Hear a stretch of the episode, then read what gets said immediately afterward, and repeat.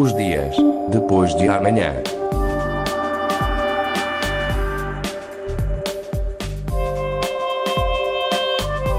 Magazine de Tecnologia e Investigação da Antena 1 Madeira. Os dias depois de amanhã.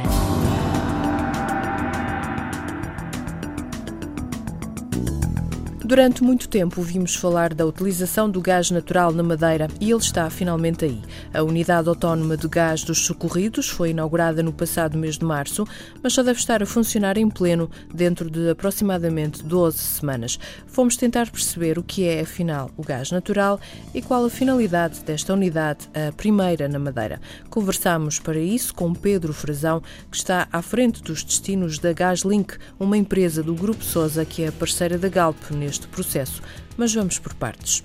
O gás natural é denominado natural precisamente porque é produzido na natureza e é classificado pelos entendidos na matéria como o combustível fóssil de queima mais limpa, isto é, não emite substâncias nocivas ao meio ambiente. Resultam menos resíduos de combustão, mais eficiente, permite diversificar as fontes de energia e há de facto uma grande abundância a nível mundial. Outra vantagem do gás natural, comparativamente aos derivados do petróleo, digamos, mais pesados, é que se existir algum derrame, não há origem a uma mancha de crudo, como acontece com os outros combustíveis. O gás natural resulta da decomposição de sedimentos orgânicos de origem vegetal e animal acumulados ao longo de milhares de anos em depósitos naturais subterrâneos. É destes depósitos que o gás natural é extraído e depois transportado até o utilizador final e não tem de passar por processos de transformação.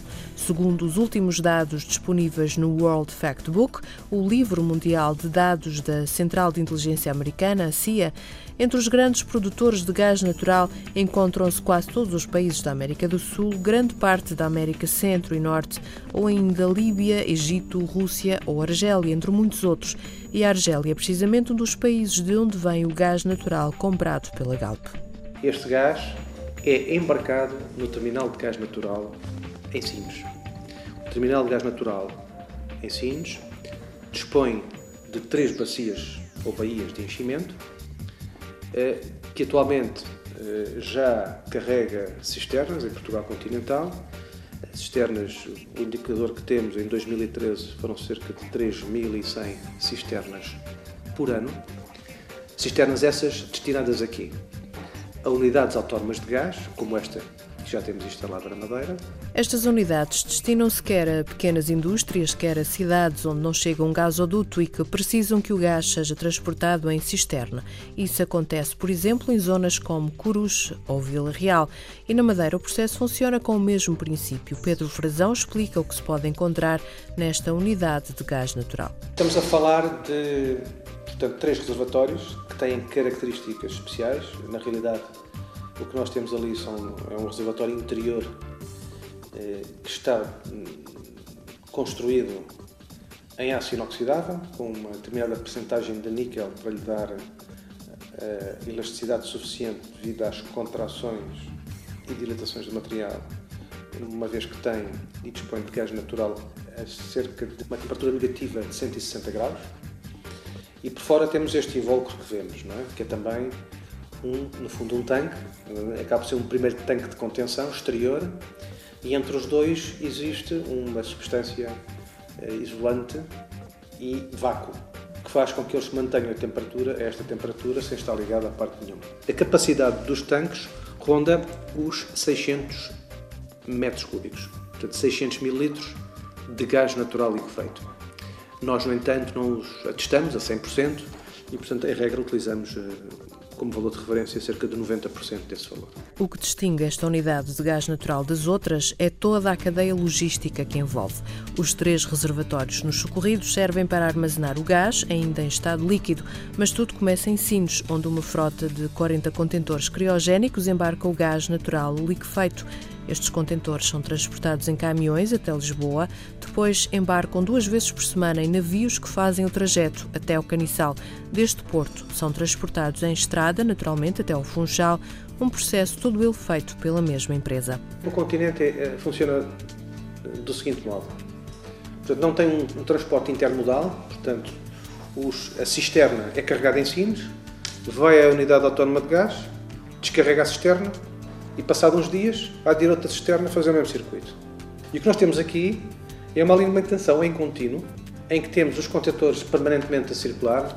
Esta ponte marítima até ao continente não seria considerada inovadora se já existissem os contentores criogénicos, como explica Pedro Frazão.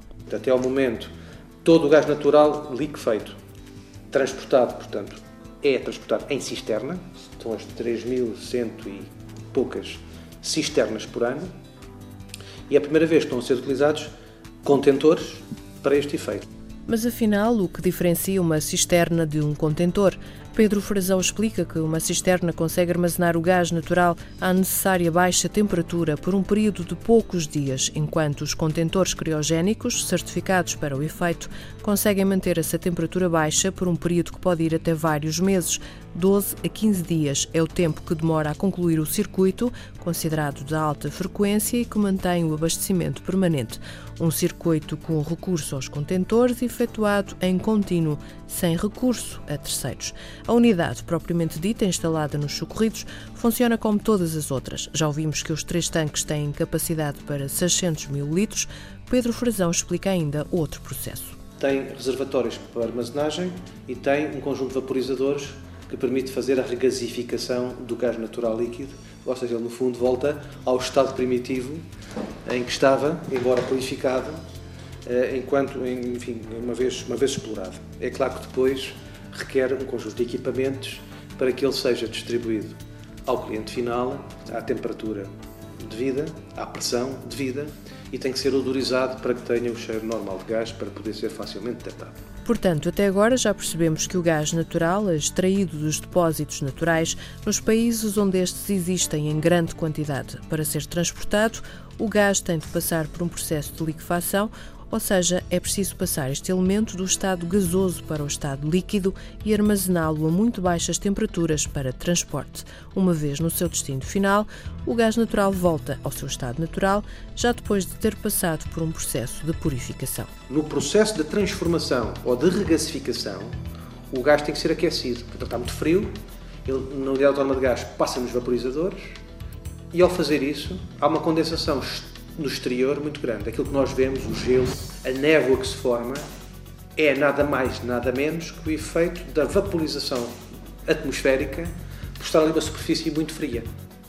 Ou seja, não é gás, de forma alguma, é apenas vapor de água. Portanto, se for passear na promenade da Praia Formosa e a perceber-se na zona dos socorridos de uma névoa a sair dos tanques, não se assuste, é apenas vapor resultante do processo que volta a passar o gás do estado líquido para o estado gasoso. E quando este processo finaliza, o gás fica apto a ser utilizado pela empresa de eletricidade da Madeira. Para já, é a única utilização que o gás natural tem na região. Isto significa que parte da produção de energia termoelétrica, em vez de recorrer aos combustíveis que são nocivos para a natureza, usa o gás natural. Será cerca de 20% dessa produção. Mas sobre isso falaremos num próximo programa. Para já, Pedro Frazão explica o processo de conversão dos geradores da empresa de eletricidade da Madeira para o gás natural. O primeiro gerador já está. Portanto, tem vindo a fazer testes, testes durante o dia, para, arranca, portanto, depois, quando passar os testes, o teste inicial, digamos, de 24 horas por dia, quando eu digo 24 horas por dia, é que aquele gerador já nos está a, a dar a eletricidade para aqui, para outros sítios que nós não sabemos, não é? Ehm, depois entrará um segundo em funcionamento e depois um terceiro. Para estarem os três geradores aptos a funcionar em pleno, faltam cerca de 10 a 12 semanas.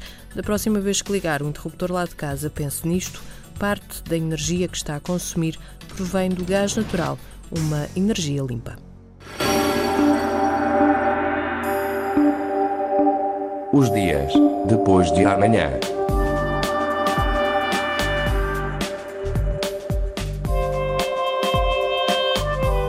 Magazine de Tecnologia e Investigação da Antena 1 Madeira.